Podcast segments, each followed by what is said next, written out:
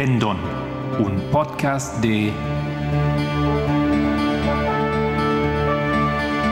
El Librito. Hola, mi nombre es Solange Arauz. Y el mío es Marco Barrios, y hoy es lunes el 30 de mayo.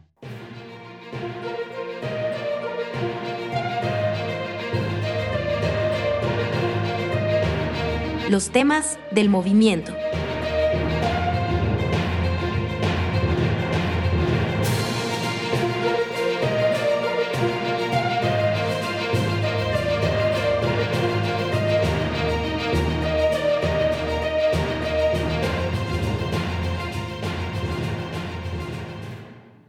Después de haber comenzado con em, repetir la narración o el diálogo de los Vespers de Tesla ya desde un rato, hoy continuaremos.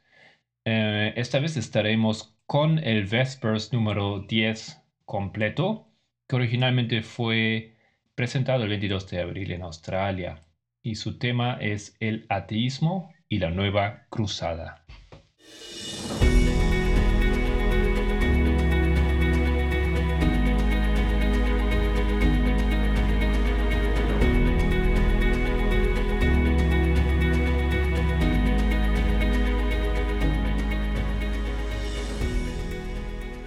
El estudio del clamor de medianoche. Tamizar a través de las fuentes correctas. Estamos estudiando el clamor de medianoche y me sorprende, ya sabes, que hayamos empezado a estudiarlo en 2018, 2019, 2020, 2021. Han pasado un tiempo y todavía estamos estudiando el clamor de medianoche. Seguimos estudiando ambas fuentes de información. 2018, el inicio del estudio de las dos fuentes. 2018 ha sido el comienzo de un viaje increíble. Cuando miro hacia atrás en lo que ha sido el 2018 y la luz en la que caminamos hoy, mientras la vemos parpadear en el futuro, solo estos destellos de la mayor comprensión que Dios desea darnos. Quizás algunos piensen que eso no es racional porque no puedo desglosarlo y mostrarle los datos, pero es igual de real. Es igual de real y es imposible no sentirse inspirado por este viaje, creo. Pero estamos viendo dos fuentes de información. Este estudio debería haber sido una crítica del ala izquierda, de cómo detallamos el ala izquierda, y una ayuda para nuestra comprensión de cómo clasificamos la información. ¿Cómo clasificamos las fuentes que leemos en Internet o en los periódicos? En la era de la información, ¿cómo clasificamos la información, incluso la procedente de fuentes fiables? Porque no aceptamos al 100% lo que dice una fuente de confianza. Perdimos nuestro tablero de trabajo debido a la reunión del campamento de la semana pasada. El artículo del Washington Post sobre la visión de Elon Musk en Twitter. Me gustaría rediseñar un par de cosas. Por cierto, podría preguntarle a Catherine, ¿leíste el artículo de noticias sobre Elon Musk y su adquisición de Twitter? El artículo se titula Elon Musk quiere una utopía de libertad de expresión. Los tecnólogos devuelven los aplausos. La visión de Elon Musk para Twitter es una plaza pública en la que hay pocas restricciones sobre lo que la gente puede o no puede decir en Internet. Ese artículo es del 18 em, de em, mayo de 2022 en Washington Post. ¿Qué te ha hecho pensar este artículo en relación con lo que hemos dicho sobre la libertad y la igualdad? ¿Qué te hizo reaccionar? ¿Hubo una conexión? Sí, eso. Este artículo parecía estar muy relacionado con lo que estamos aprendiendo en este momento. Me pareció que el momento era muy interesante.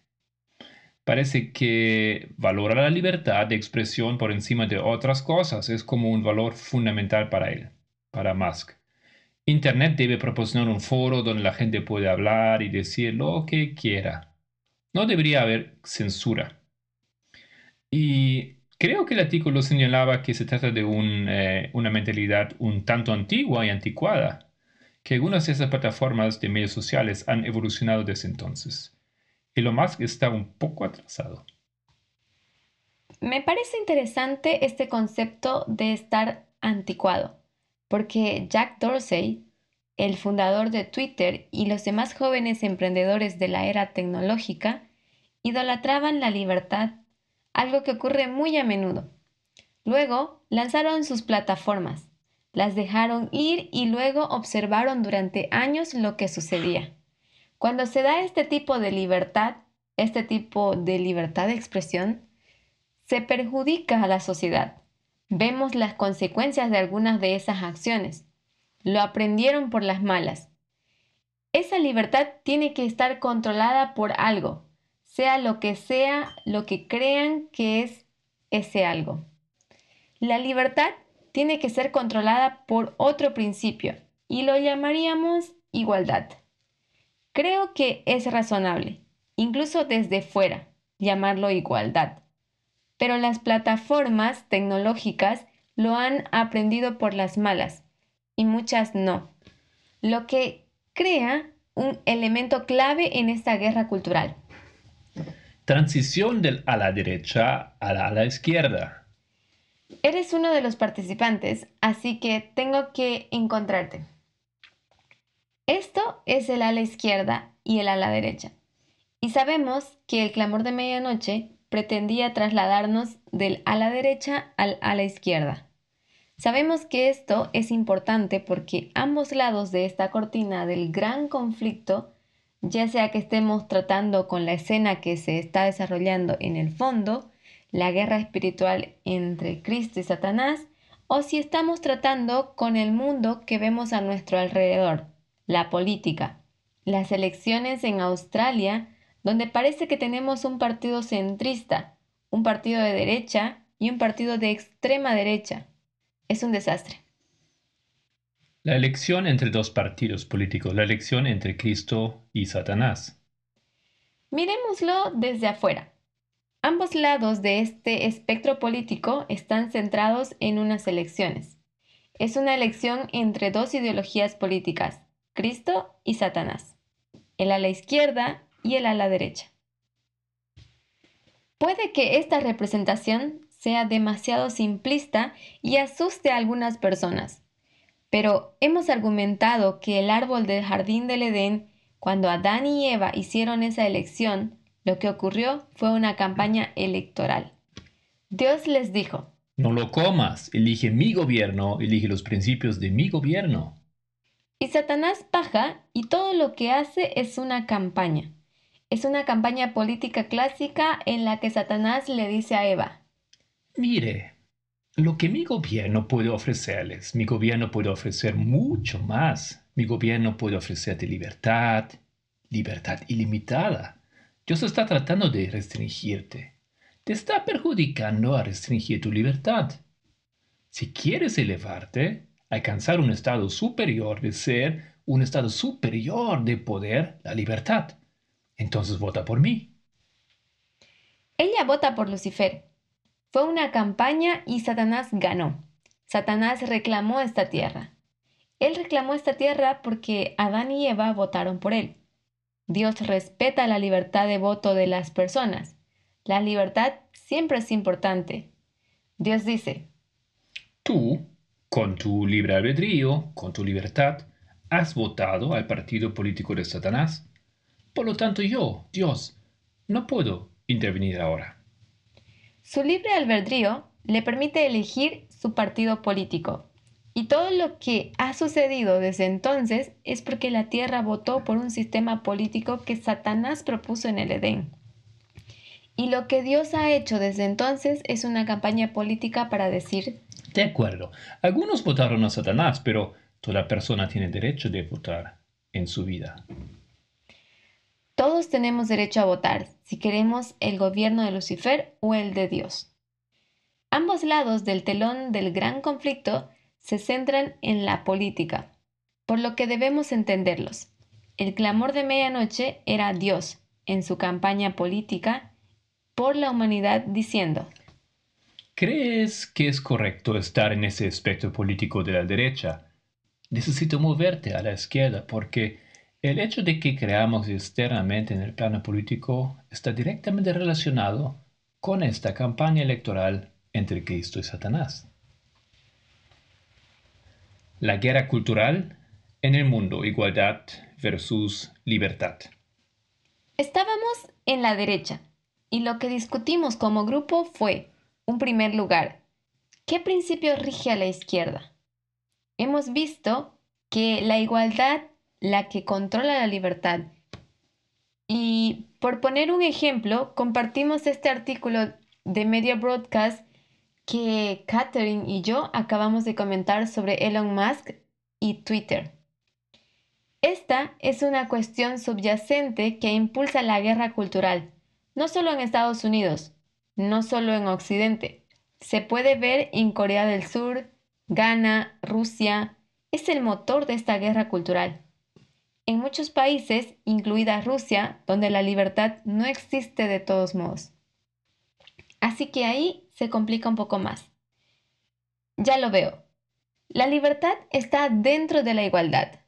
La derecha dice que la libertad está por encima de todo lo demás. Siguen creyendo en la igualdad, pero no están dispuestos a restringir la libertad de alguien para garantizar la igualdad. Así que no están dispuestos a restringir la libertad de expresión en Twitter cuando esa libertad de expresión final es una fuerza impulsadora. La creciente misoginia, racismo de extrema derecha, milicias, Donald Trump y todo lo que rodea a esta ideología. La igualdad por encima de la libertad para el ala izquierda, la libertad por encima de la igualdad para el ala derecha. Hemos definido el corazón que late en el centro de la política de la derecha y de la política de la izquierda. El artículo de Vox. El protestantismo no es todo el problema. Luego compartí con ustedes un artículo de Vox. No estoy segura si la gente ha tenido la oportunidad de leerlo de nuevo hasta hoy o esta noche. Es un artículo muy largo. El título del artículo es Internet está lleno de hombres que odian el feminismo. Salió en Vox el 5 de febrero de 2015.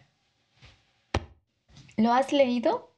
¿Has visto algo más en este artículo que lo que hemos estado discutiendo durante las últimas semanas? ¿Te refrescó la memoria ahora? sí, de hecho sí lo hizo eh, sobre lo que habíamos hablado pero admito que solo leí la mitad. Probablemente todavía no me lo he terminado. Entiendo. Solo tenía curiosidad por saber si la gente sacó algo más de él, leyéndolo después de nuestra discusión de la semana pasada. Porque yo sí lo leí y me surgieron algunas cosas. Los citaremos ahora. Podría ayudarnos basado en parte en este artículo sin demostrarlo necesariamente, he dicho que el cristianismo está a la derecha. El protestantismo llamarán al protestantismo eh, dominionismo. Y para ir al grano, digo que el protestantismo, el cristianismo, la religión, no es todo el problema de la derecha. Yo digo que no es todo el problema, también digo que no es la causa del problema. Hemos pasado la mayor parte de 2018 apuntando a la religión, concretamente al protestantismo. El protestantismo, ¿por qué? ¿No es el protestantismo el que traerá la ley dominical? Ver el protestantismo y dominionismo de los cuales, en cierto modo, han afectado al Partido Republicano. En esa parte del espectro político, la derecha. Nos dirigimos específicamente al dominionismo. Hablamos de Ted Cruz y de otros dominionistas. Pero lo que quiero que veamos y lo que empezamos a sacar a la luz después de este artículo de Vox es que el protestantismo no es todo el problema y no es la causa del problema. Dominionismo es un término usado para describir la filosofía de cristianos conservadores políticamente activos que, según se cree, buscan ejercer influencia o control sobre el gobierno civil, secular, a través de la acción política, especialmente en Estados Unidos, y cuyo objetivo es el establecimiento de una nación gobernada por cristianos o de, de una nación gobernada por una comprensión cristiana conservadora de la ley bíblica. Esto según Wikipedia. Y en, referencia a Ted Cruz, Rafael Edward Ted Cruz, em, de origen americano-cubano, es un abogado y político estadounidense em, y fue senador en Estados Unidos por el estado de Texas desde 2013 y para las elecciones presidenciales de 2016 se presentó como precandidato del Partido Republicano. Ted Cruz es fuertemente pro vida y permitiría el procedimiento solo cuando el embarazo pone en peligro la vida de la madre. Alegó en nombre de Texas ante la Corte Suprema Federal, defendiendo con éxito una ley federal contra los abortos en los últimos meses de embarazo.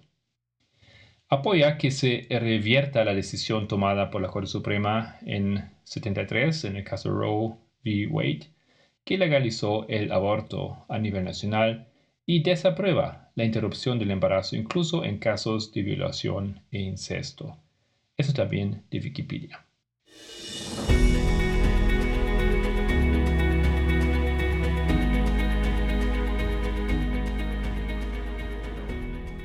La religión no es todo el problema y la causa.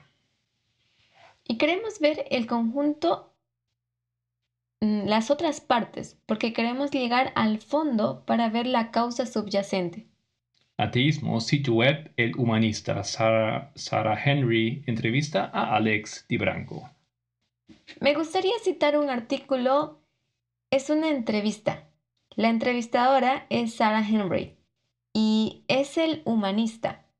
El sitio web es el humanista. Es una publicación basada en el ateísmo. Sarah Henry es atea y Sarah Henry entrevista a una mujer, Alex DiBranco, que también es atea. Es una atea que entrevista a un ateo en la publicación del sitio web humanista. Se llama Exponer y desafiar el supremacismo masculino. Alex DiBranco es la mujer entrevistada. Voy a dar un poco de información sobre ella.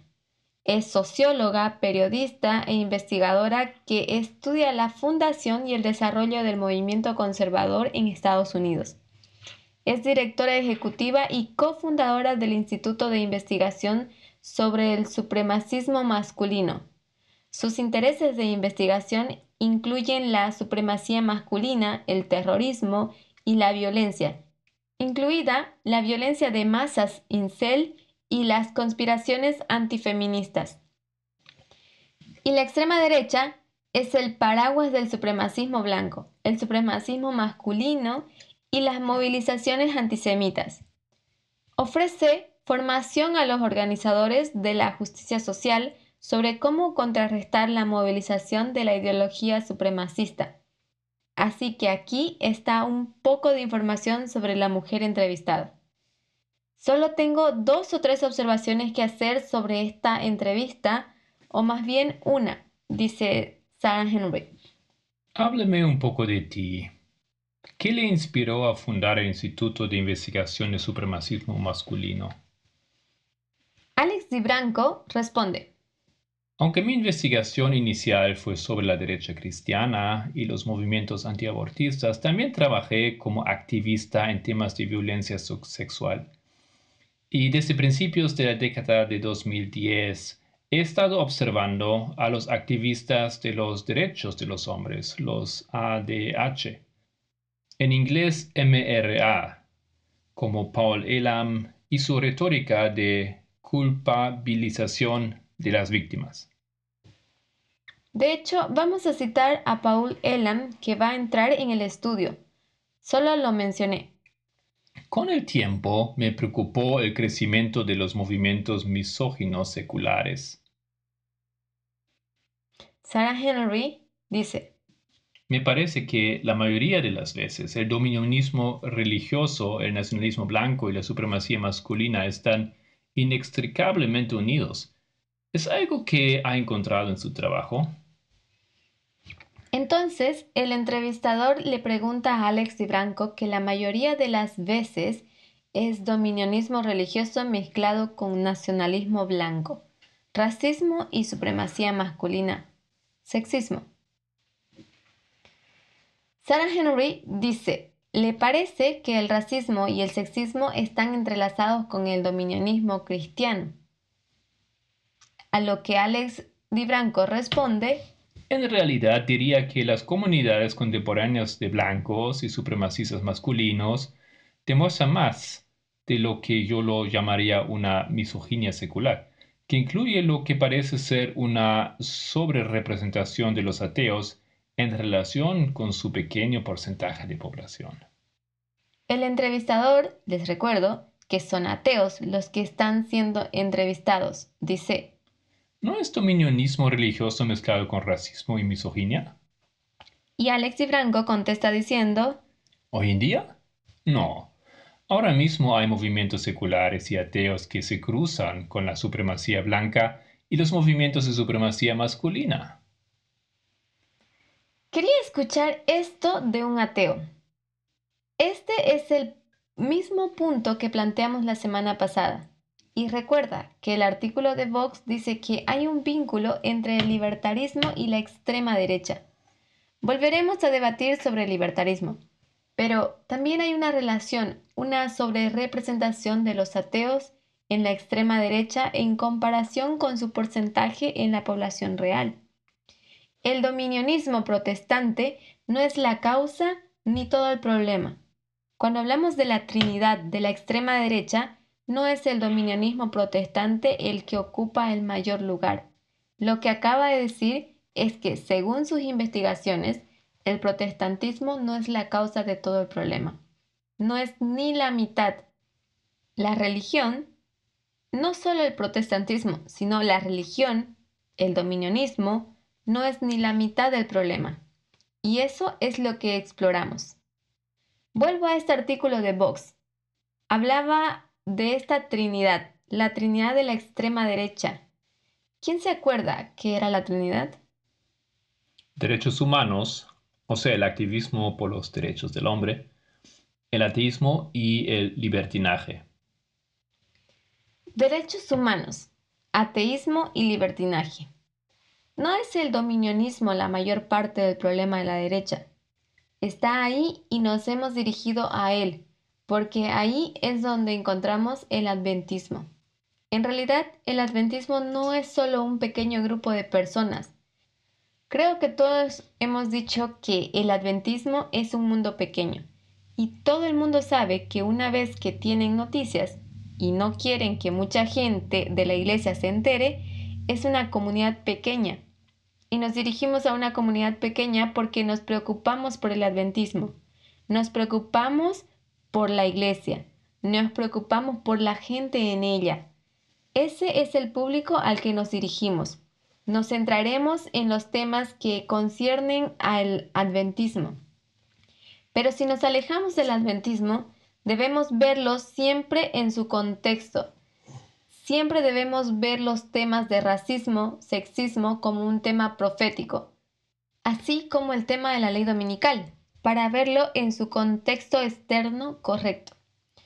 Y cuando colocamos la ley dominical en su contexto externo correcto, es una combinación de ateísmo, libertarismo y misoginia encapsulada en los movimientos de derechos del hombre expresados por la misoginia en general, que son los principios centrales de gran parte de la extrema derecha.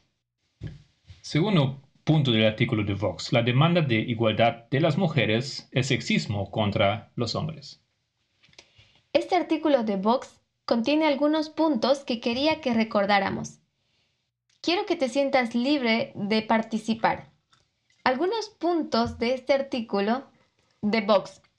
Dice que Max fue a la universidad en 2006 y que tenía 18 años cuando fue a la universidad. Si mis cálculos son correctos, cuando se escriba este artículo, que es en 2015, Max tendrá unos 27 años. Estamos hablando de un segmento más joven de la sociedad. Todo el contexto de lo que está discutiendo a la sombra del Gamergate es un segmento más joven de la sociedad. Y esa es una de las razones por las que, cuando observamos esta Trinidad secular, es más un símbolo del futuro de Estados Unidos que de su pasado.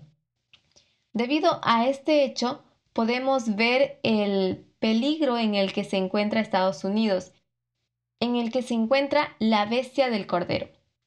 Max tenía unos 27 años. No estamos hablando de protestantes envejecidos que pierden su dominionismo y tratan desesperadamente de protegerlo. Estamos hablando de un segmento más joven. Y cita. Max no piensa mucho en el feminismo en general, o por lo menos en lo que él dice que se convirtió el feminismo una vez que el voto, el trabajo y el derecho al aborto se resolvieron y la palabra se convirtió en un silbato para la autocompasión y el sexismo hacia los hombres. Algunos, de, algunos puntos de este párrafo, Max ve que las mujeres tienen ahora derecho a votar, como segundo punto las mujeres pueden conseguir un trabajo y como tercer punto se permite a las mujeres trabajar y se regula el derecho al aborto. Lo que parece una cosa terriblemente prematura para decir en el contexto de 2022. Es como si las victorias estuvieran ganadas. Y quiero dejar claro que estos hombres no se oponen a las mujeres, o al menos los activistas de los, de los derechos de los hombres menos radicales, acepten o no esas siglas, no proponen que las mujeres pierdan su libertad. Les parece bien que las mujeres sean libres, igual que les parece bien el matrimonio gay. No se oponen a estas cosas, pero con lo que no están de acuerdo es con la igualdad. Espero que podamos verlo en estas declaraciones. Max dice que las mujeres han tenido su libertad, pueden votar, ahora no tienen nada más que pedir. Sin embargo, es todo lo contrario. Las mujeres deben exigir la igualdad. El problema no es la libertad, se trata de igualdad. Una vez que las mujeres han podido votar, una vez que las mujeres han podido entrar en el mundo laboral, ¿Qué más tienen que pedir sino la igualdad? Pues de nuevo, la igualdad va a costar a los hombres algo de libertad y por supuesto, utilizando el lenguaje del párrafo, se convierte en sexismo hacia los hombres. Tercer punto del artículo de Vox. La exigencia de igualdad de las mujeres hace perder parte de la libertad de los hombres. Las mujeres tienen libertad y Max dice, estupendo, hay que dejarles tener su libertad. Pero las mujeres dicen, no, queremos la igualdad. Y cuando Max ve que las mujeres quieren la igualdad, no lo soporta. Porque si las mujeres tienen igualdad, él perderá parte de su propia libertad. Hemos discutido este punto al mencionar el caso judicial que habíamos indicado en el tablero. Cuando hablamos del título 2 y del título 7 de la Ley de Derechos Civiles de 1964, todos ellos hablan de la igualdad, no de la libertad. Y ahí es donde el libertarismo, esa trinidad, se opuso a partes de la Ley de Derechos Civiles. Aquí es donde los libertarios se oponen al feminismo porque ven que el feminismo no lucha por ciertas libertades. Las mujeres pueden votar, tienen sus libertades hasta cierto punto, luchan por la igualdad. Y cuando las mujeres luchan por la igualdad, los hombres empiezan a perder ciertas libertades, lo que provoca autocompasión y un sentimiento de sexismo inverso, como si estuvieran siendo discriminados porque están perdiendo parte de su libertad. Hay que desempacar el pensamiento para ver eso. Pero siempre es esta maraña de argumentos sobre la libertad y la igualdad con los activistas de los derechos de los hombres diciendo que tienes la libertad, tienes el voto, pero las mujeres dicen que quieren algo más que libertad y los hombres se sienten menospreciados, discriminados, le dan la vuelta a la tortilla y dicen que eres machista. Las mujeres son sexistas, las mujeres feministas son machistas porque estamos perdiendo nuestra libertad. Ya no podemos en buena sociedad hacer comentarios sexistas y misóginos sin que perjudiquen nuestras carreras. No podemos seguir teniendo prejuicios contra las mujeres en el trabajo. Sentimos esta restricción, esta presión de partes apropiadas de la sociedad de izquierda para tratar a las mujeres con igualdad. Y todas estas medidas impactan en su libertad. Espero que esto tenga sentido para ti. Nos basamos en lo que hicimos cuando debatimos sobre el libertarismo. Ya, em, yo quería decir una cosa. ¿Qué les hace sentir oprimidos, no? ¿Les hace sentir víctimas como si estuvieran oprimidos? Sí. Lo ven como sexismo inverso. Ser sexista es una de las cosas de las que se me acusa actualmente, especialmente en Brasil. Pero esta acusación proviene de hombres que han sentido pena, porque este movimiento insiste en la igualdad, no en la libertad, lo que provoca un sentimiento de opresión en algunos hombres que se han beneficiado durante mucho tiempo, que han sentido el beneficio de su estatus y ahora se lo estamos quitando. Así que sí, es una sensación de opresión. Me enfrenté a ella en 2020 de forma intensiva. Uno de los argumentos esgrimidos por algunos de los hombres que ahora han abandonado el movimiento en Uganda y Sudán del Sur fue la lucha, incluso por dar libertad a las mujeres, porque están tan aterrorizadas de liberar el control sobre las mujeres que no puedo describir con palabras el horrible alcance de control sobre las mujeres tanto en términos de libertad como de igualdad. Pensaba que si aflojaba este control sobre las mujeres, los hombres se verían oprimidos. Ese era su mayor temor. Es un miedo muy profundo. También es el miedo detrás de la supremacía blanca, detrás de la pérdida de una América predominante blanca. El miedo a que los blancos sean suprimidos de repente por un país multicultural. El mismo miedo a la opresión expresado en la historia de 1888. Es este miedo, y hemos hablado de este miedo en un contexto cristiano. Este es el miedo que hay detrás del dominionismo, pero no hay que enfocarlo desde un punto de vista religioso para tener ese miedo o esa creencia de que se está oprimiendo por la lucha de otra persona por la igualdad. Este miedo existe en un contexto religioso sin duda. Es el dominionismo. Es la iglesia y el Estado en su esencia. Es 1888 en su esencia. Los defensores del domingo en 1888 tenían tanto miedo que si el domingo no estaba consagrado en la propia constitución, el domingo tendría que ser un día de descanso.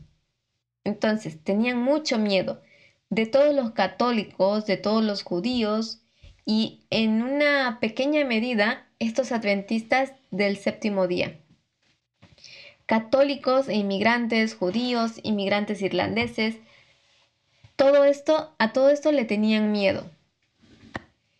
En 1888 tenían mucho miedo de perder su supremacía y ser así oprimidos.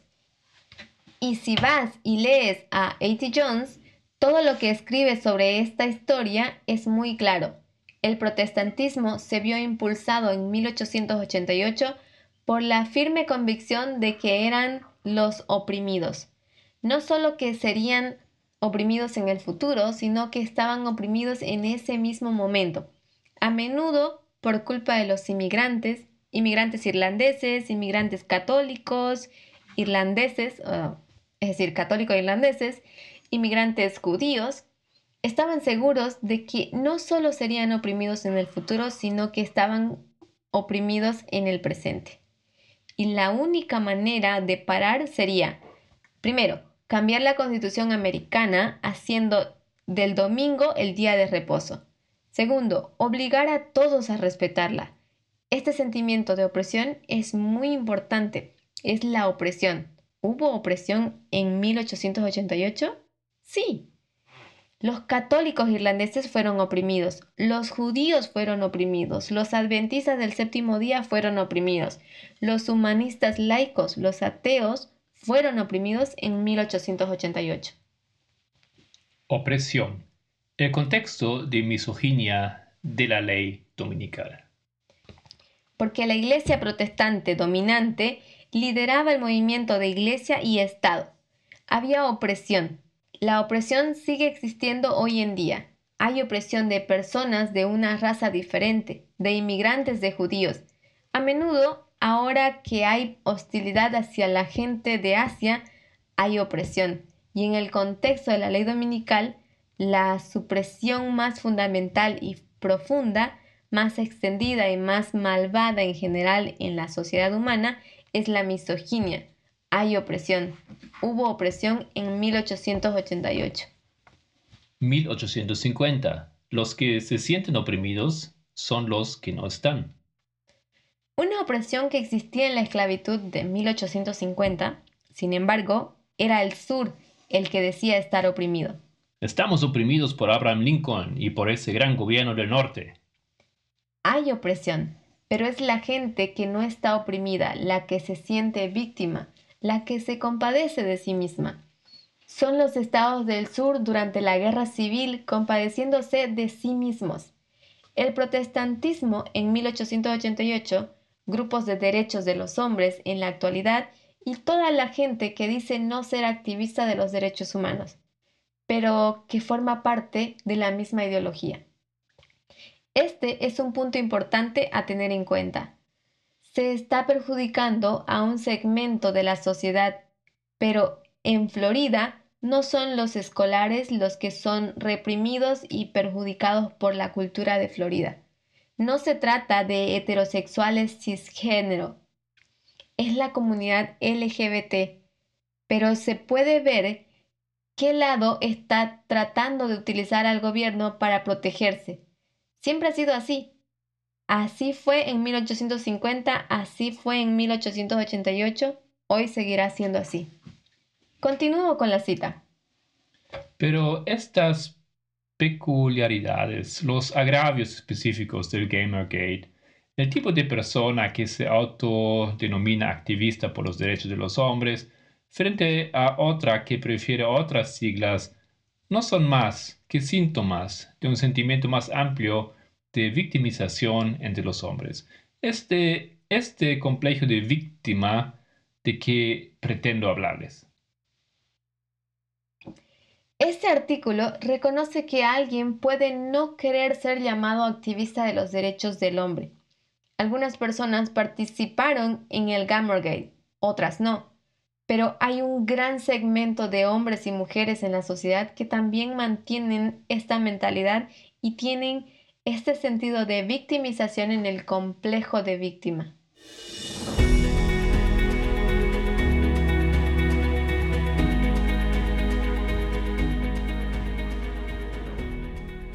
Cuarto punto del artículo de Vox. La Trinidad del libertario es el humanismo o el ateísmo racional. El propio Max prefería no ser llamado activista de los derechos humanos. Prefiere el término humanista. Y humanista es otra forma de decir ateo racional. Entonces volvemos al ateísmo. Nos pide otra ronda y continúa con lo que se ha convertido en una línea familiar para los activistas de derechos humanos, o nuevos ateos, o libertarios. Este artículo se repite sobre la Trinidad. Dice que estas palabras son intercambiables. Continuará una frase común, una frase común a estos tres grupos de personas.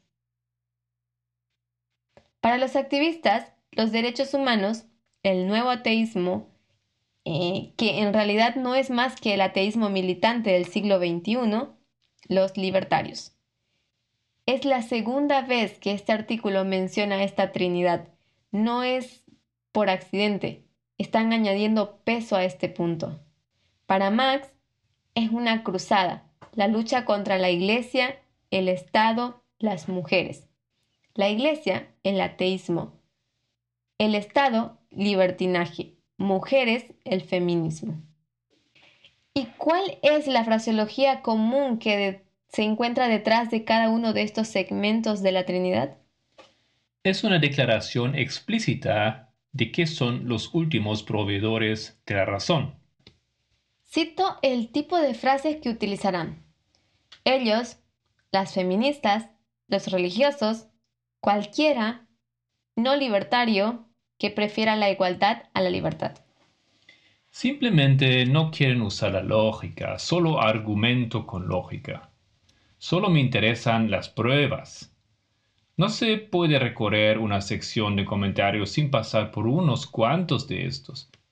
Y se trata de marcadores tribales, no de reivindicaciones reales.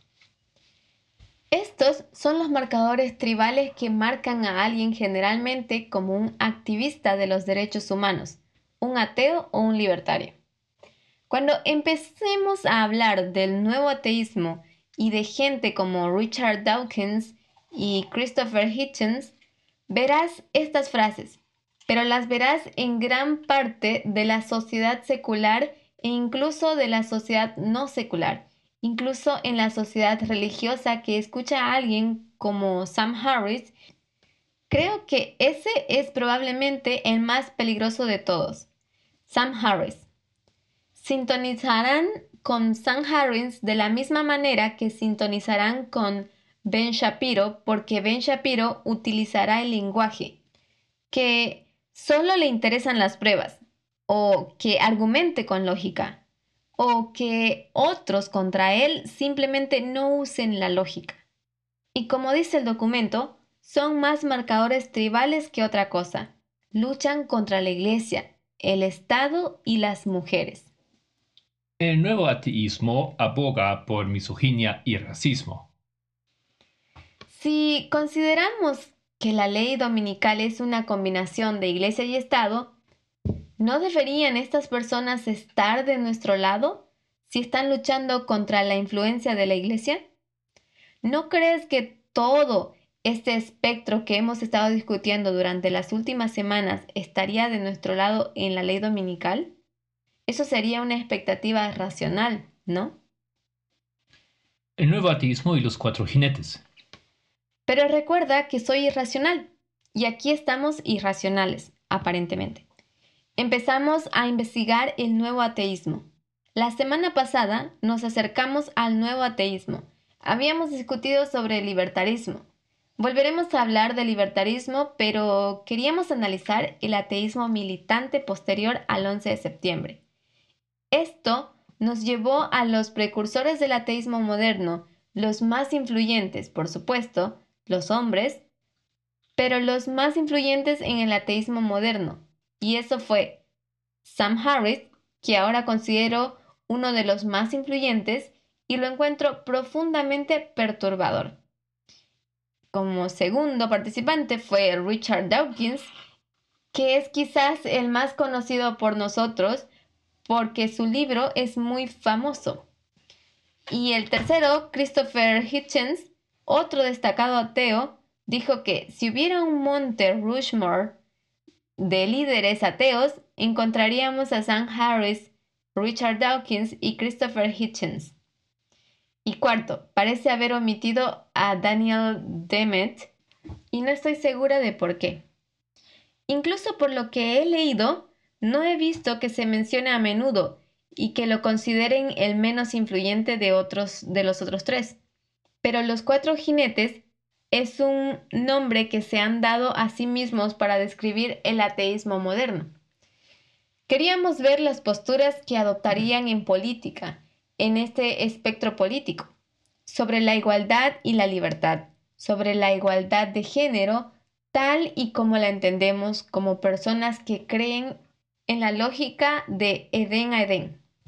Primero, hablamos de Sam Harris. Hay más que decir sobre él pero hemos ilustrado algunos de los problemas de Sam Harris. En segundo lugar, hablamos de Richard Dawkins. Hay más cosas que decir sobre él, pero hemos cubierto su respuesta al feminismo. En tercer lugar, hablamos de Christopher Hitchens, su artículo de 2007 para Vanity Fairs ¿Por qué las mujeres no son divertidas? que ha sido citado por muchas fuentes, era uno de sus temas de conversación favoritos.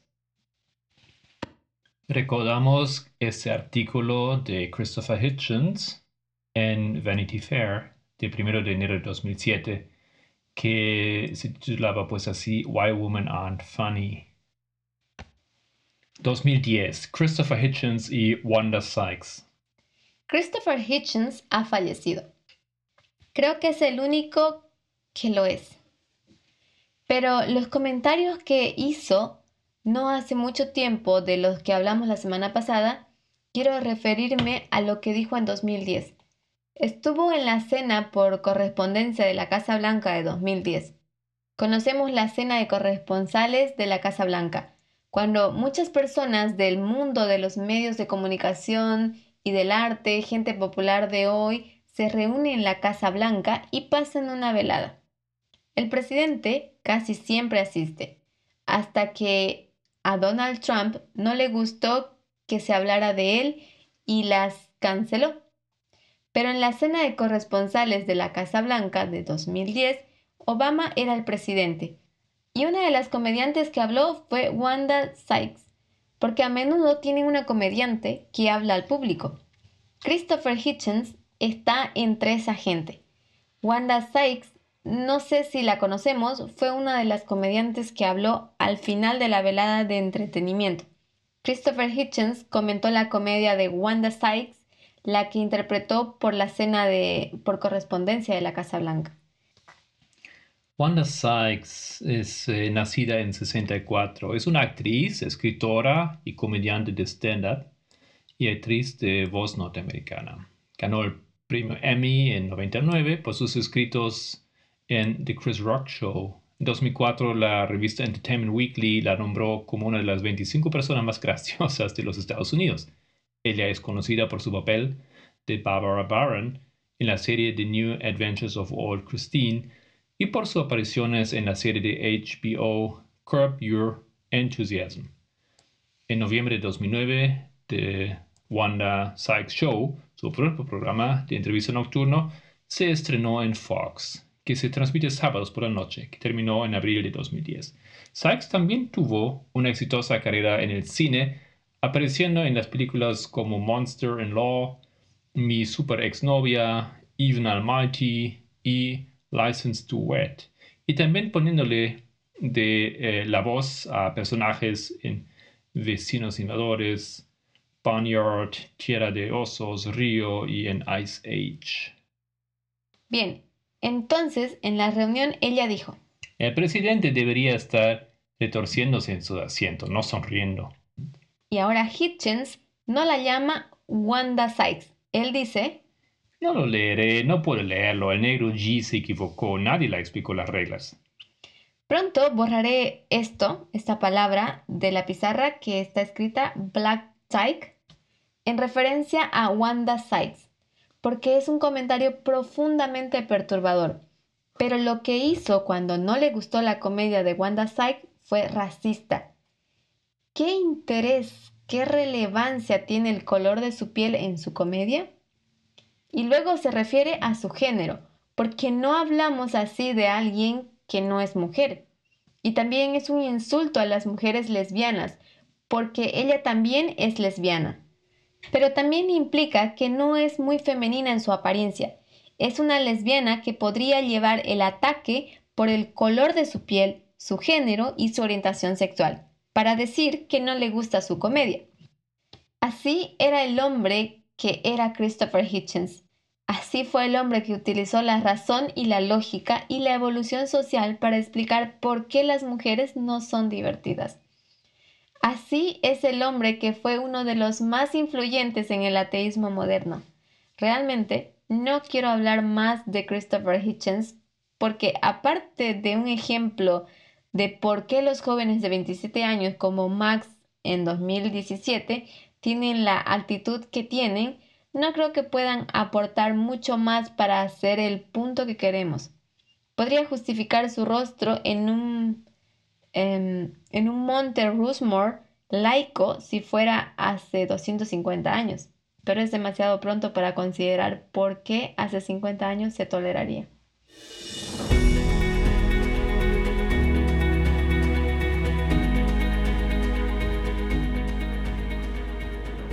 Paul Elam, una voz para los hombres. Recordarás que al principio hablamos de dos mujeres. Sarah Henry estaba entrevistando a Alex DiBranco y Alex DiBranco, el comentario de que en sus primeras investigaciones se fijaba en activistas de los derechos de los hombres como Paul Elam, quiero citar a Paul Elam. Paul Elam es el fundador de la Conferencia Internacional sobre Cuestiones de los Hombres y antiguo editor de Voice for Men. Esto es una publicación que se considera el abanderado en línea del movimiento por los derechos de los hombres, según wikiformen.com. Citaré directamente un artículo de A Voice for Men. Iremos directamente a la fuente para citarla. A menudo me he preguntado si mi mentalidad atea influyó en mi decisión de convertirme en activista de los derechos humanos o los derechos del hombre. Me gusta pensar que veo que eh, las cosas son objetivas, que me baso en la ciencia disponible y no en la fe o el folclore para dar forma a mis creencias. Esa actitud me ha ayudado sin duda a comprender cuestiones como la violencia doméstica y las supuestas diferencias salariales, así como la evolución. Así lo afirma Paul Elan, fundador del buque insignia del movimiento por los derechos del hombre en Internet. Se ha preguntado y te dirá que sí, que su estado de ánimo como ateo ha jugado un papel directo en su conversión como activista por los derechos de los hombres, es decir, en su lucha contra el feminismo. Como Mateo, es capaz de ver las cosas con objetividad. No necesita la fe, como las feministas y los religiosos, los cristianos. No necesita la fe ni el folclore para dar forma a sus creencias. Con una simple mirada a la racionalidad, puede entender la violencia doméstica y luchar contra el feminismo en la violencia doméstica.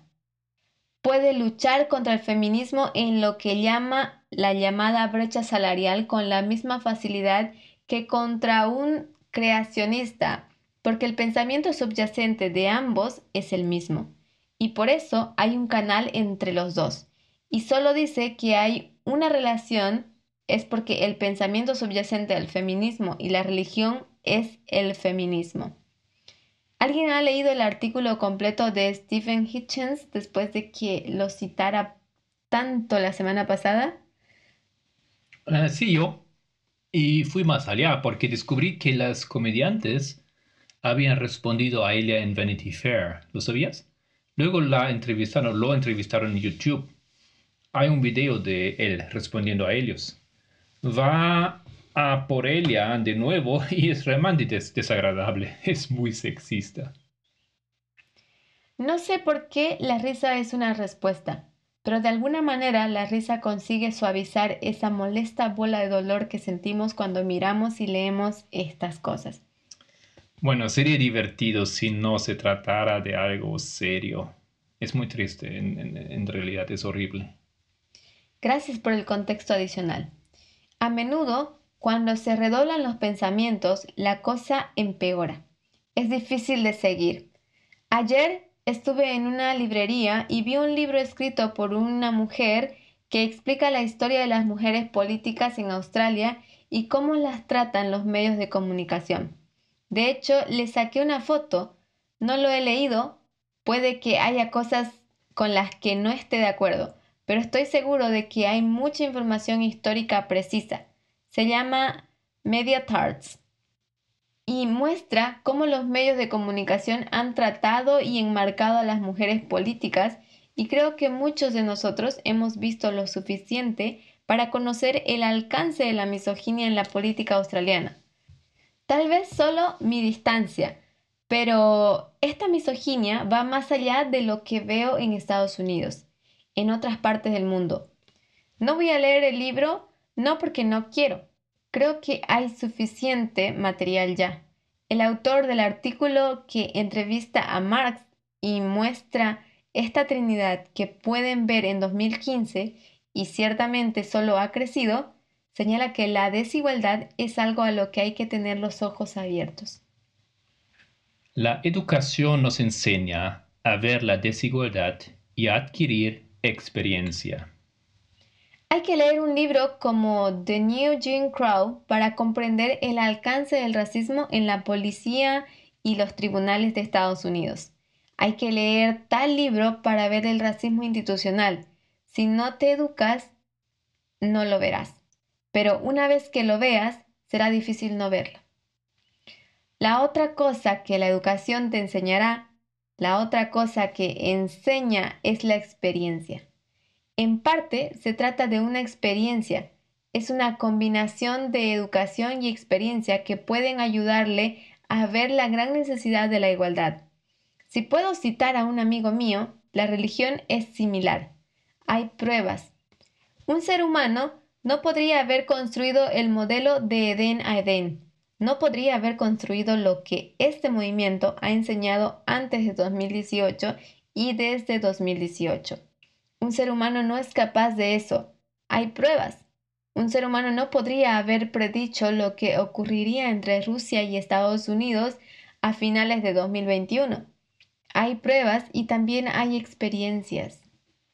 Pero el pensamiento detrás del ateísmo y detrás de los activistas de los derechos humanos es que ellos mismos reconocen que este vínculo existe en existe porque es la misma metodología.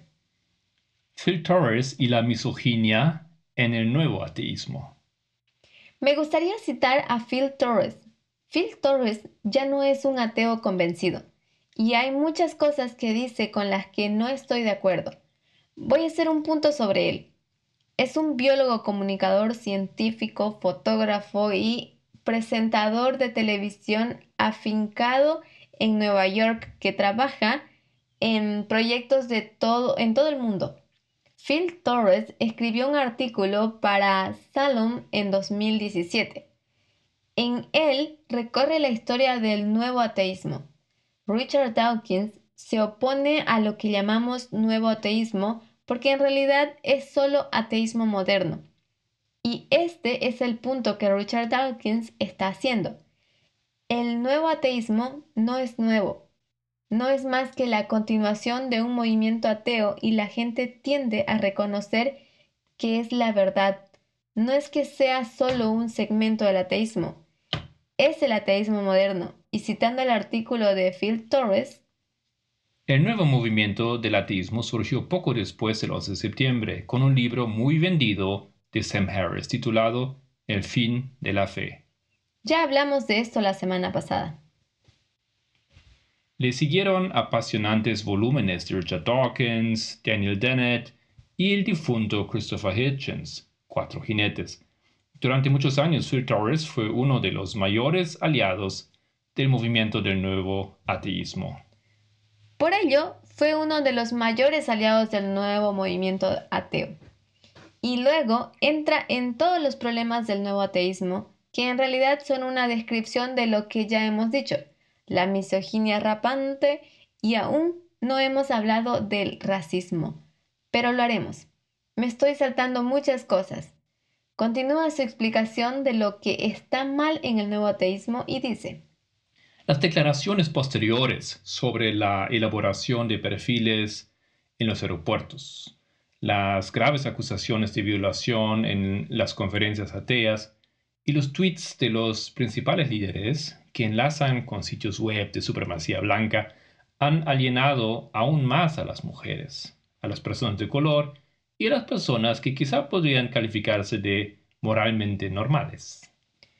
Podría equivocarme, pero creo que fue Sam Harris quien tuiteó un enlace que acabó en una web de supremacistas blancos. Sin embargo, algunos de nosotros, principalmente hombres blancos como yo, como Phil Torres, persistimos en nuestra creencia de que en general el nuevo movimiento ateo seguía siendo una fuerza para el bien de, este mundo. Es una extraordinaria vergüenza personal haber mantenido esta opinión hasta este año. Este año es 2017. Dice que ha sido uno de los mayores aliados de los hombres del nuevo ateísmo.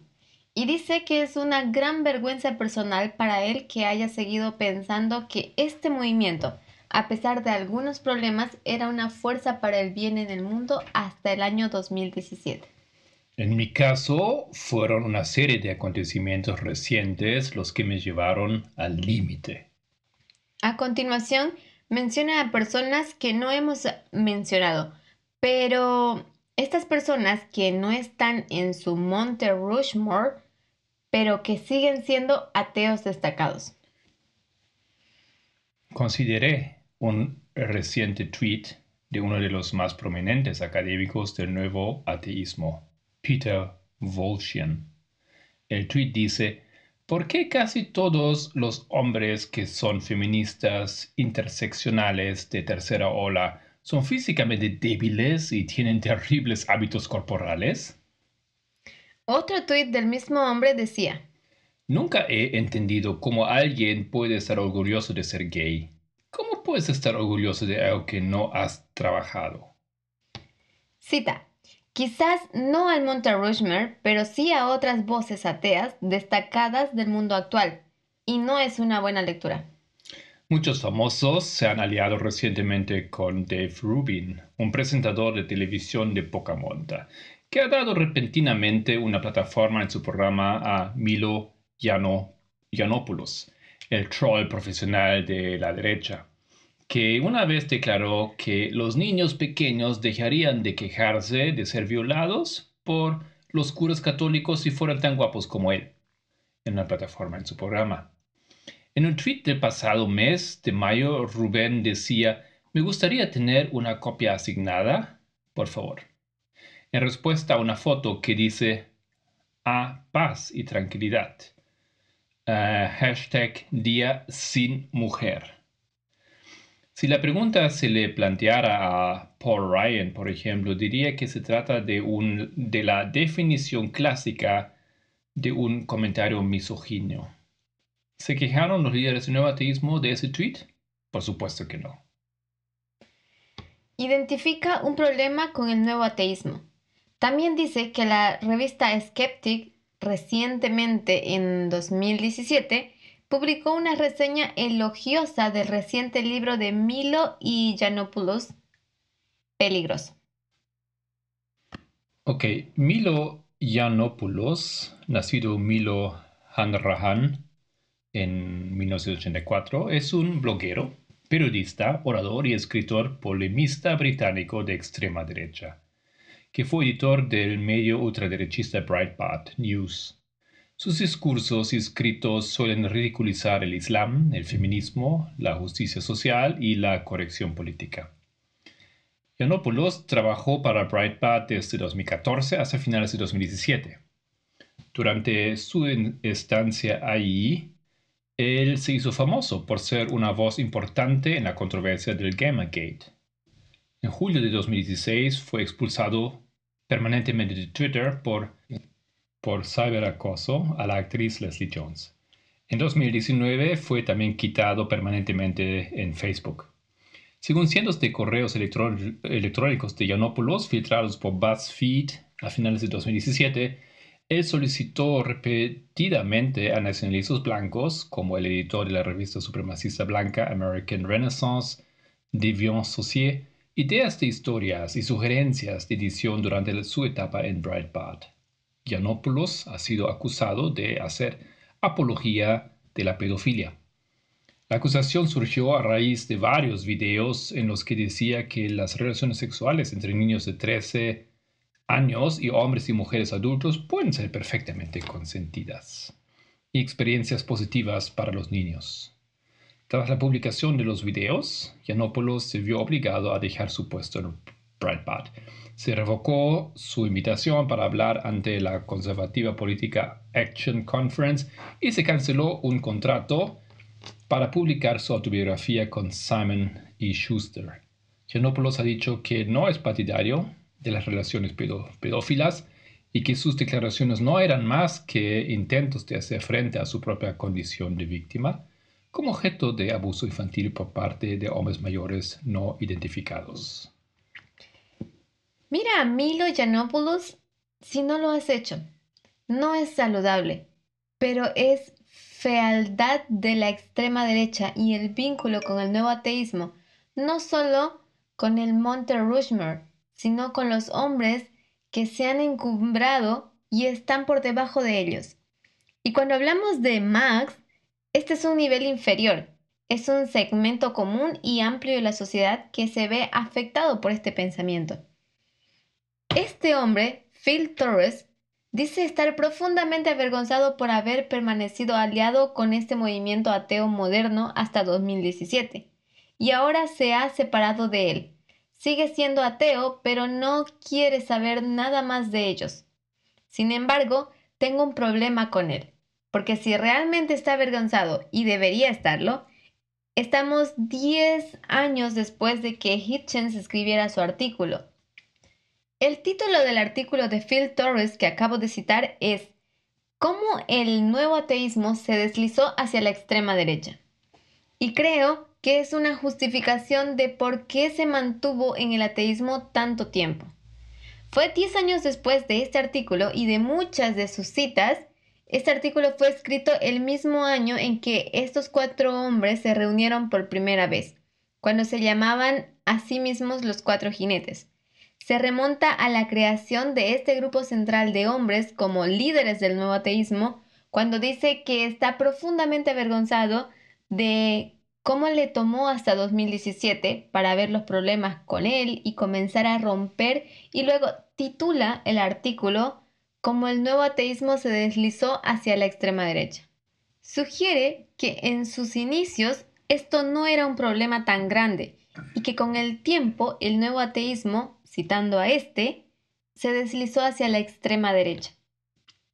La mayoría de las citas y comentarios que hemos hecho, especialmente la semana pasada, son de 2007, 2008, 2010 y 2014.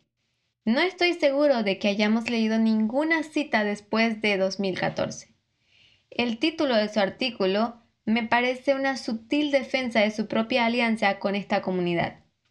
El hecho de que pueda verlo ahora es positivo. Obviamente es ateo, por lo que no estoy de acuerdo con muchos puntos, pero no creo que el título de su artículo sea intelectualmente honesto. Si su disculpa o reconocimiento de su error es sincero, suena más a disculpa.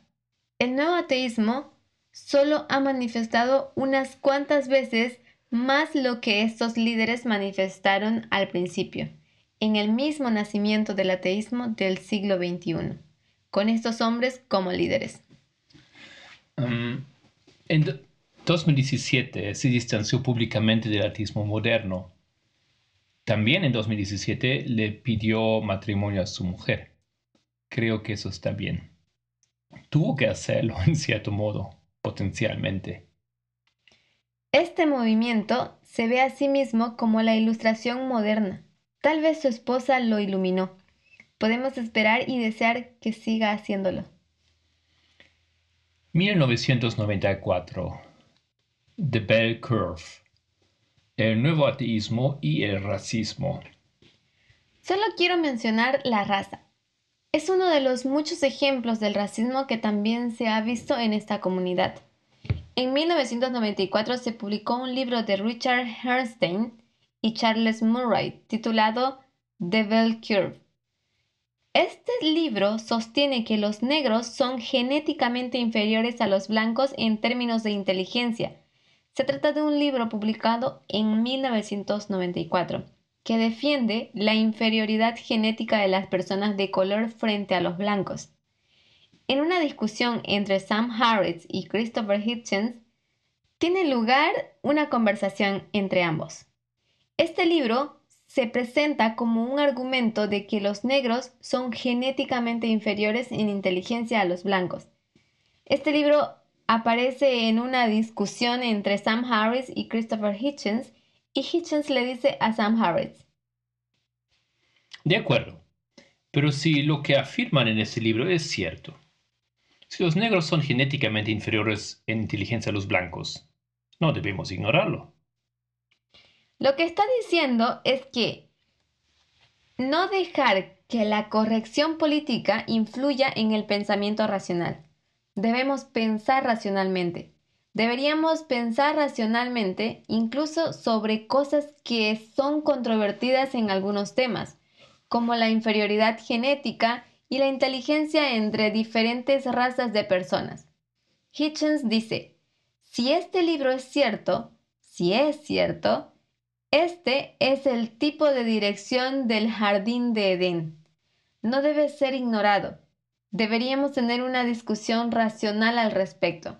Hitchens no tardó en añadirse a este discurso diciendo, Esto no es viable. Estoy seguro de que eso no es cierto. Más tarde, Sam Harris retoma la discusión y dice, Si hubiera diferencias fiables de inteligencia entre razas o géneros... Y Hitchens le corta de nuevo y le dice, Pero no creo que ninguno de los, que, de los presentes piense que ese sea el caso. Harris vuelve al grano. Es una discusión complicada, pero así es como la enfocan. Y si es que la hay, hay una diferencia genética en la inteligencia sobre la raza, si hay, deberíamos hablar de ello, pero probablemente no la haya. Dice Sam Harris, pero si hay una diferencia fiable en la inteligencia, no solo entre razas, sino entre géneros, y entonces Hitchens le interrumpe diciendo, pero no creo que ninguno de nosotros piense así. Esto es parte de lo que los metió en problemas antes. Siguen denigrando las cuestiones de género, pero también las de raza. Luego aclaran sus palabras diciendo, no, no es solo libertad de expresión, es pensamiento racional. Tenemos que ser pensadores racionales. Somos los únicos que pensamos racionalmente y es la cultura de la izquierda la que trata de, ser de suprimirla, porque la gente solo quiere una discusión racional. 2018, el libro de Charles Murray, The Curve Bell o The Bell Curve, que significa la curva de la campana. Los negros son inferiores a los blancos.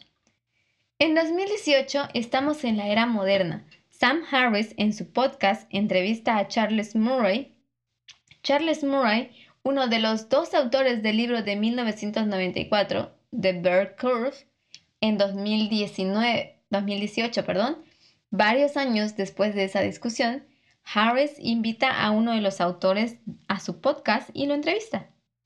Y Sam Harris le dio una conversación extrañamente acrítica de dos horas.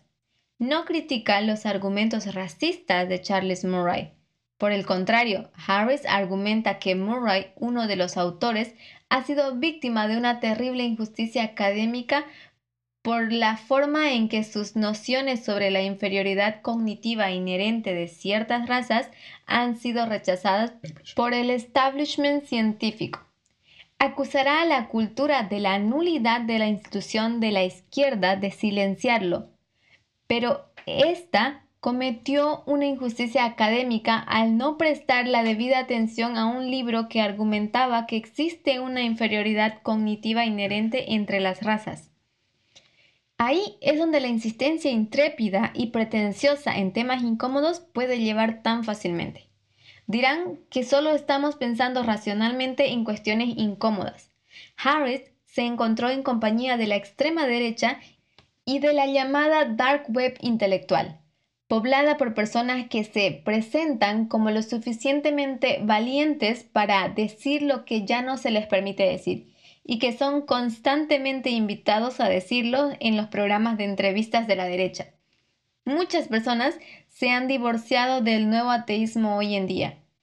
Es un poco como el escándalo en torno a ese hombre en Australia que acaba de ser despedido por esa iglesia en Sydney. Tengo un completo lapsus de memoria en cuanto a nombres y títulos de momento. El Intellectual Dark Web o IDW es un término utilizado por un grupo informal de expertos para referirse a sí mismos y a otros comentaristas aliados que se oponen a lo que consideran el dominio de la política de identidad, la corrección política, la política partidista y el establishment en la educación superior y los medios de comunicación. El término compara metafóricamente la oposición a la oposición, a la opinión dominante, con lo que se encuentra ilícitamente en la dark web. El término fue acuñado por Eric Weinstein y popularizado en un editorial de Barry Weiss en 2018. El nombre elegido por Weinstein ha recibido una respuesta mixta, sobre todo en cuanto a la afirmación de que los miembros están destinados a ser silenciados o marginados, a pesar de ser figuras públicas de alto nivel. Las fuentes difieren en cuanto a la naturaleza de la IDW, ya que algunos la describen como la izquierda anti-woke y otros como ideológicamente diversa, pero no obstante unida contra oponentes clave de la izquierda o progresista, incluyendo el postmodernismo, el postestructuralismo, el marxismo y la corrección política. Esto es traducido de Wikipedia en francés. El protestantismo no es la raíz del problema de la derecha. Jerry Falwell en los Estados Unidos fue muy escandaloso, pero el impacto que su pensamiento y filosofía ha tenido en millones de maxes es realmente de lo que estamos hablando. Ni siquiera es el punto de vista de la extrema derecha. Ah, ¿No es George Bell? Es el director de Hillsong, que acaba de ser despedido de la Iglesia de Australia. Hay un escándalo sobre eso.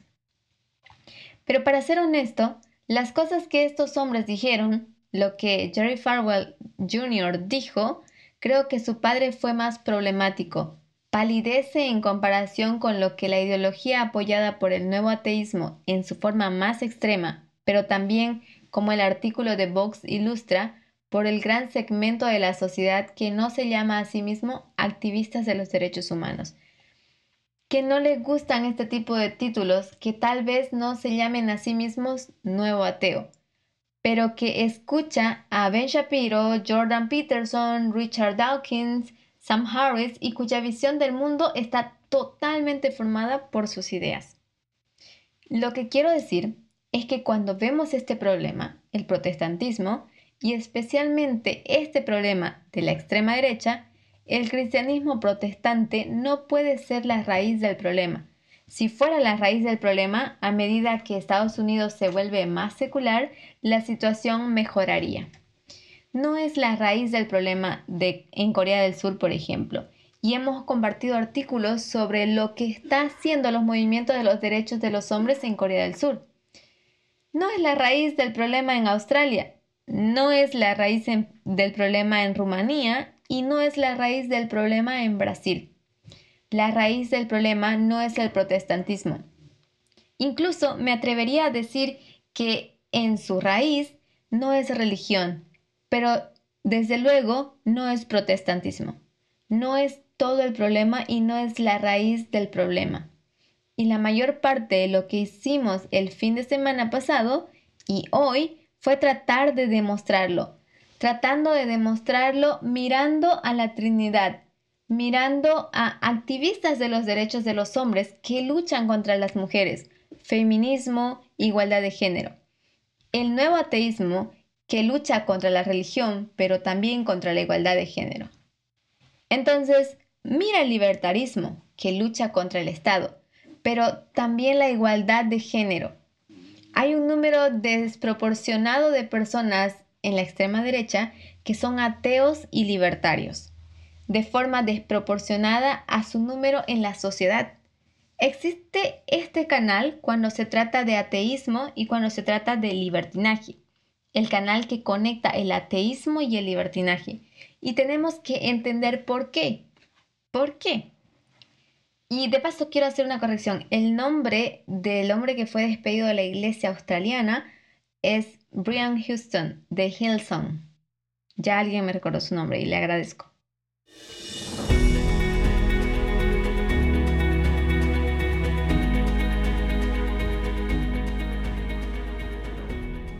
Nuevo ateísmo y darwinismo social.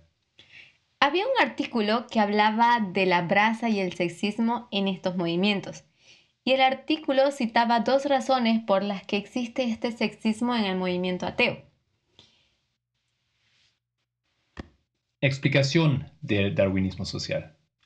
La explicación dada creo que es la principal. El darwinismo social aparece en primer lugar. Philip K. Kitcher, profesor de la Universidad em, de Columbia, escribió en el New York Times en 2012 que el primer principio del darwinismo social es la creencia de que las personas tienen capacidades y talentos intrínsecos y las correspondientes debilidades intrínsecas. Si tienes talentos intrínsecos y debilidades intrínsecas, el darwinismo social enseña que se han desarrollado a través de la evolución. Así que tal vez racionalmente han desarrollado intrínsecamente durante millones de años una debilidad intrínseca de los negros en la inteligencia.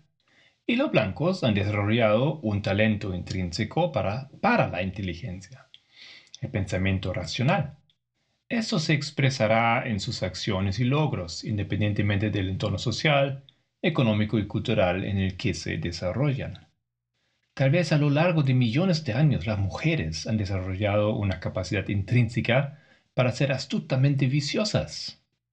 Está grabado a fuego en mi cerebro, gracias Hitchens. Las perras astutas manipulan a los hombres por lo que son fuerza dominante, incluso en una sociedad patriarcal. Suprimir a los hombres, incluso en una sociedad patriarcal han desarrollado una debilidad inherente al sentido del humor, una capacidad inherente para poder alimentar y criar a los niños. Gracias, Sam Harris. Tiene una capacidad intrínseca para cuidar de los niños. Por lo tanto, tiene una debilidad intrínseca cuando se trata de conflictos y pensamientos racional. Gracias, Sam Harris. Todo esto es el primer principio del darwinismo social. No necesitas la religión. El darwinismo lo enseña. Un concepto como los hombres son de Marte, las mujeres son de Venus, es una versión de ideas darwinistas sociales basadas en el esencialismo de género. En el movimiento ateo, el darwinismo social ha tomado la forma de una agresión justificada contra las mujeres por parte de hombres naturalmente agresivos. Así, la agresión contra las mujeres está justificada porque los hombres son agresivos por naturaleza. Gracias, Richard Dawkins. Porque si te subes a un coche borracho y conduces borracho, ¿qué esperas? Si estás borracho en presencia de un hombre, ¿qué esperas? Puede que te viole porque ha desarrollado una agresividad natural. La agresividad es una fuerza o una debilidad intrínseca de los hombres. La culpa es de la mujer si hace que la viole. Algunas mujeres dicen que Mark Oppenheimer de BuzzFeed detalló muchos relatos de sexismo, agresión sexual y coerción en su excelente exposición del movimiento ateo. Algunas mujeres dicen que ahora son acosadas o se burlan de ellas en las convenciones ateas y los ataques en línea que influyen regodeo, amenazas de violación anal y otras bromas son tan despiadados que dos activistas con los que hablé han sido diagnosticados con TEPT. Esto es trastorno de estrés postraumático. Oppenheimer también escribe que James Randi, em, presidente de la reunión anual de ateos de Amazing Meeting, TAM en sus siglas, ha utilizado el esencialismo biológico para racionalizar supuestos delitos sexuales y acoso sexual. ¿Por qué no lo haría? Los cuatro jinetes lo hacen. El monte Rushmore justifica los delitos sexuales y el acoso sexual. Se filtra hacia abajo, se filtra hasta el nivel de Max. Los comentarios de Randy fueron en respuesta a las acusaciones hechas por varias mujeres contra Michelle Shermer el fundador de la revista Skeptic. Michelle Shermer ha bebido demasiado y no lo recuerda. No lo recuerdo. Randy usa. Solo escuché que se comportó mal con las mujeres, que supongo que es lo que hacen los hombres cuando están borrachos. La idea de que el acoso y la violencia sexual es simplemente lo que hacen los hombres en la interpretación atea del siglo XXI, del maximalismo enrejato de que los niños serán niños. ¿Por qué los niños serán niños? No porque Dios haya creado a los niños para ser niños, no porque haya habido una creación que haya puesto estas cualidades en los hombres, sino por millones de años de esencialismo biológico que ha creado fortalezas intrínsecas y debilidades intrínsecas. La misma lógica es evidente en las declaraciones que justifican la violencia sexual por el comportamiento o el estilo de vestir de una mujer. Según, según un artículo de Quartz, um, present sexism is pushing women out of America's atheism movement. El maximalismo subyacente de darwinismo le lleva por este camino. La segunda explicación de por qué el movimiento ateo fomenta el sexismo dicen que tiene que ver con el hecho de que el ateísmo se ha vuelto mucho más militante en el siglo XXI. No se conforman con renunciar a la religión individualmente, están en una cruzada para eliminar a la religión de la sociedad. La ley dominical no es una unión de iglesia y Estado. De nuevo, ¿cómo es que estas personas no solo son misógenas, sino que a menudo son racistas? ¿Cómo se enfrentarán a la iglesia y al Estado? Si la iglesia y el Estado es lo que trae la ley dominical y la ley dominical es tal que nosotros como movimiento la hemos entendido desde 2019. Entonces, ¿cómo abordaría esta gente la comunidad atea dirigida por el darwinismo social que enseña las fortalezas y debilidades intrínsecas, el racismo y el sexismo que fomenta? ¿Cómo abordaría una combinación de la moral de la Iglesia y del Estado? Hemos hablado del ateísmo y del libertinaje. ¿Cómo apoyará el libertarismo la unión de la Iglesia y el Estado? No lo hacen, porque la ley dominical no es una unión de la Iglesia y el Estado, y lo discutiremos la próxima semana.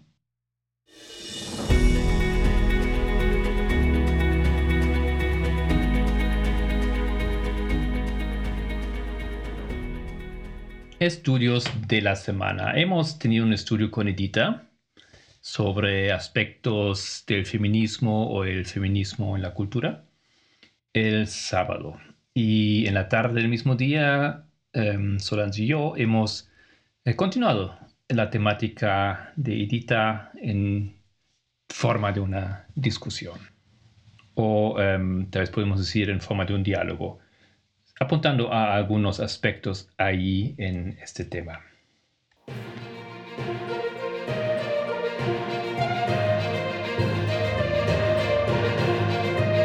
Esto era los temas proféticos del movimiento en Mis Palabras.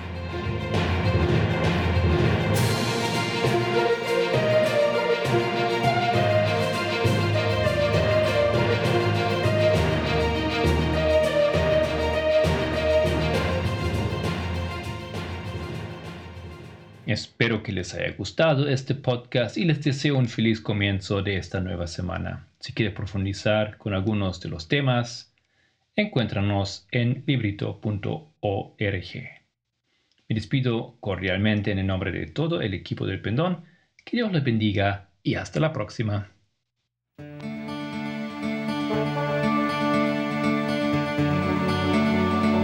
El Pendón, un podcast de